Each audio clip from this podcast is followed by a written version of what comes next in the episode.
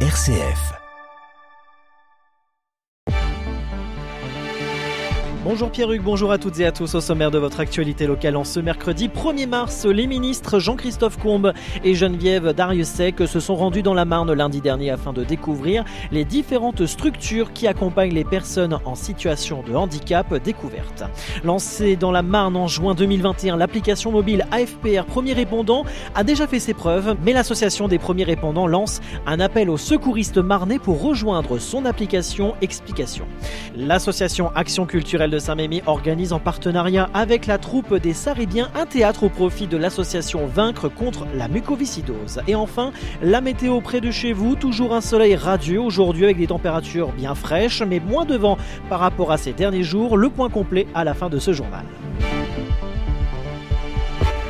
RCF Cœur de Champagne, le journal Christopher Fausten. Jean-Christophe Combe, ministre des Solidarités, et Geneviève Dariussec, ministre déléguée chargée des personnes handicapées, se sont rendus lundi dernier dans le département de la Marne pour visiter plusieurs établissements spécialisés. Après une première étape au foyer de vie Jacques-Paul Bru d'Épernay, les ministres ont découvert le gymnase interactif Daniel Royer à Châlons-Champagne, premier équipement du genre en France, avant de découvrir les nouveaux locaux de l'Institut médico-éducatif à Sainte-Menou. Jean-Christophe Combe. D'abord, on a répondu euh, à l'invitation du président du conseil départemental, Christian Bruyant, pour euh, constater tout l'engagement du département pour euh, faire de ce département un département 100% inclusif. Le département de la Marne est l'un des premiers départements qui s'est engagé dans cette démarche. Et donc, on est venu avec ma collègue Geneviève Dariussec constater effectivement le fruit en fait de ce travail. Des structures importantes et essentielles pour la ministre déléguée chargée des personnes handicapées, Geneviève Dariussec. C'est toujours de belles réalisations. D'abord, c'est neuf. Euh, ensuite, il y a des dernières technologies euh, qui équipent ce gymnase. C'est l'accès au sport pour les personnes en situation de handicap et ça c'est particulièrement important. Que des jeunes euh, handicapés puissent venir, des jeunes et des moins jeunes certainement, puissent venir ici euh, pratiquer du sport, euh, avoir des activités ludiques et puis les partager aussi avec des jeunes venant des écoles voisines, des habitants du coin. Ben, je crois que c'est une très belle réalisation et, et, ça permet aussi de vivre ensemble autour de loisirs et de sport et, et ça c'est formidable. Pour le ministre Jean-Christophe Combe, le département de la Marne a la particularité d'être très avancé dans cette démarche d'inclusion. Je sais ce que c'est euh, quand on est dirigeant associatif de, devoir se battre pour pouvoir euh, concevoir euh, des équipements comme cela de qualité qui sont innovants et donc c'est important pour nous aussi bah, de venir, de reconnaître aussi cet engagement et ce travail et puis de montrer que eh bien, les personnes en situation de handicap elles ont le droit aussi d'accéder à des équipements de grande qualité. Là c'est le premier quand même qui a été construit en France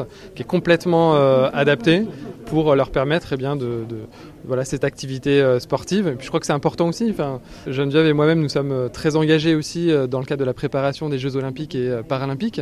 Donc c'est bien de voir aussi que notre pays, eh bien aujourd'hui, il s'équipe d'équipements de pointe pour accompagner les personnes en situation de handicap à la préparation de ces Jeux paralympiques. Des propos recueillis par RCF Cœur de Champagne.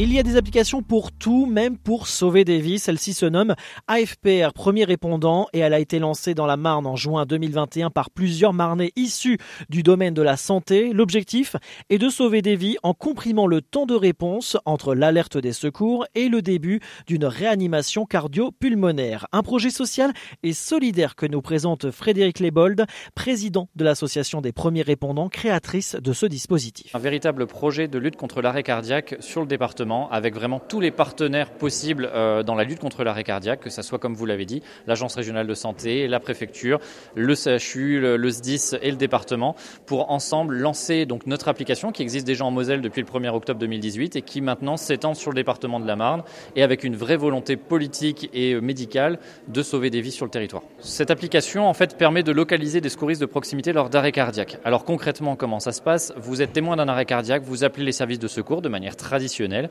Sauf que, en même temps qu'on envoie des ambulances, on va aller rechercher s'il y a quelqu'un qui est déjà formé, qui va pouvoir intervenir dans les premières minutes. L'intérêt, en fait, c'est véritablement de gagner ces premières minutes jusqu'à l'arrivée des secours, parce que les secours mettent en moyenne 9 minutes à intervenir, et que lors d'un arrêt cardiaque, chaque, minute de perdu, c'est 10% de chance de survie. Le calcul est vite fait, 100 personnes qui massent avant, les chances de survie sont catastrophiques.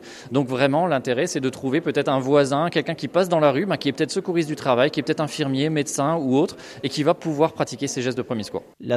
Lance un appel aux secouristes marnais pour rejoindre son application mobile. Plus d'infos sur le site afprappli-toutattaché.com. Comme chaque année, l'association Action culturelle de Saint-Mémy organise une soirée théâtrale à l'espace Pierre Dac de Châlons-Champagne.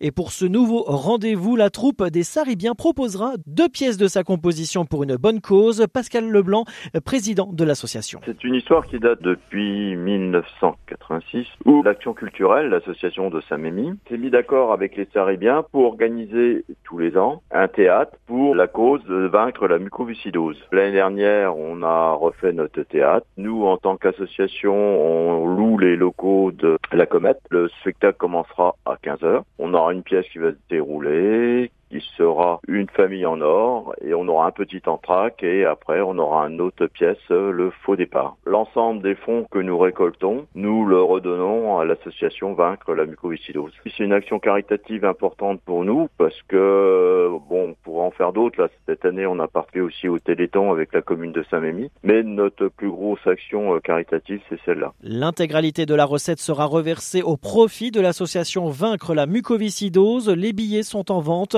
à l'office de tourisme au prix de 15 euros et 12 euros pour les moins de 15 ans.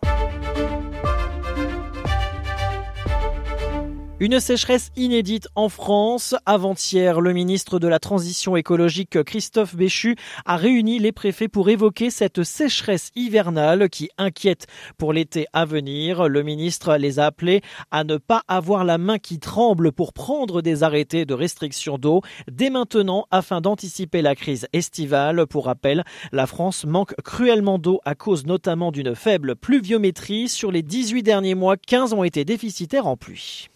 Un nouveau plan pesticides présenté par le gouvernement. Il a été annoncé par Elisabeth Borne mardi en marge de sa visite au Salon de l'Agriculture. Il s'agit du plan Eco-Phyto 2030, un plan de développement d'alternatives pour les produits phytosanitaires les plus importants selon les dires de la Première ministre. L'objectif de ce plan, protéger les récoltes tout en préservant la biodiversité. Pour cela, le gouvernement souhaite coordonner l'action de la France avec celle de l'Union européenne, un sujet particulièrement d'actualité puisqu'en janvier le gouvernement français avait suivi l'avis de la Cour de justice européenne en actant le non-renouvellement de l'autorisation des néonicotinoïdes, ces pesticides utilisés dans les cultures de betteraves mais toxiques pour les abeilles. La région Grand Est a bénéficié à ce jour de plus de 3 milliards d'euros de fonds européens depuis 2014, soit 77% des dépenses totales du budget 2023. Le comité de suivi de ces fonds était récemment sur le terrain, notamment dans le quartier du Verbeau de Châlons-Champagne. Et enfin, des travaux jusqu'à vendredi sur la route départementale 944 dans l'axe Reims-Châlons-Champagne à hauteur des grandes loges dans les deux sens de circulation. Alors, ces travaux, c'est principalement un dérasement des accotements. Alors, soyez prudents dans ce secteur puisqu'il y aura une alternance manuelle de la circulation et une limitation de la vitesse à 50 km heure. Tout de suite, la météo. Toujours ce beau soleil au programme aujourd'hui, comme hier, comme avant-hier. Profitez-en avec des températures toujours aussi fraîches, mais c'est la saison, c'est normal. Même si nous sommes déjà le 1er mars, moins 1 à 0 degrés au lever du jour. Pour cet après-midi, nous aurons 6 degrés à Saint-Puy et Fer-Champenoise, 7 degrés à Cézanne, Vitry-le-François, Saint-Dizier, Romilly-sur-Seine, Arcis-sur-Aube et Sainte-Menou et 8 degrés à Châlons-Champagne, Épernay, Suippes et Reims. Fin de cette édition, mais la matinale RCF continue jusqu'à 9h avec Pierre Hugues. Je vous souhaite un très bon réveil et une très bonne journée à l'écoute de RCF.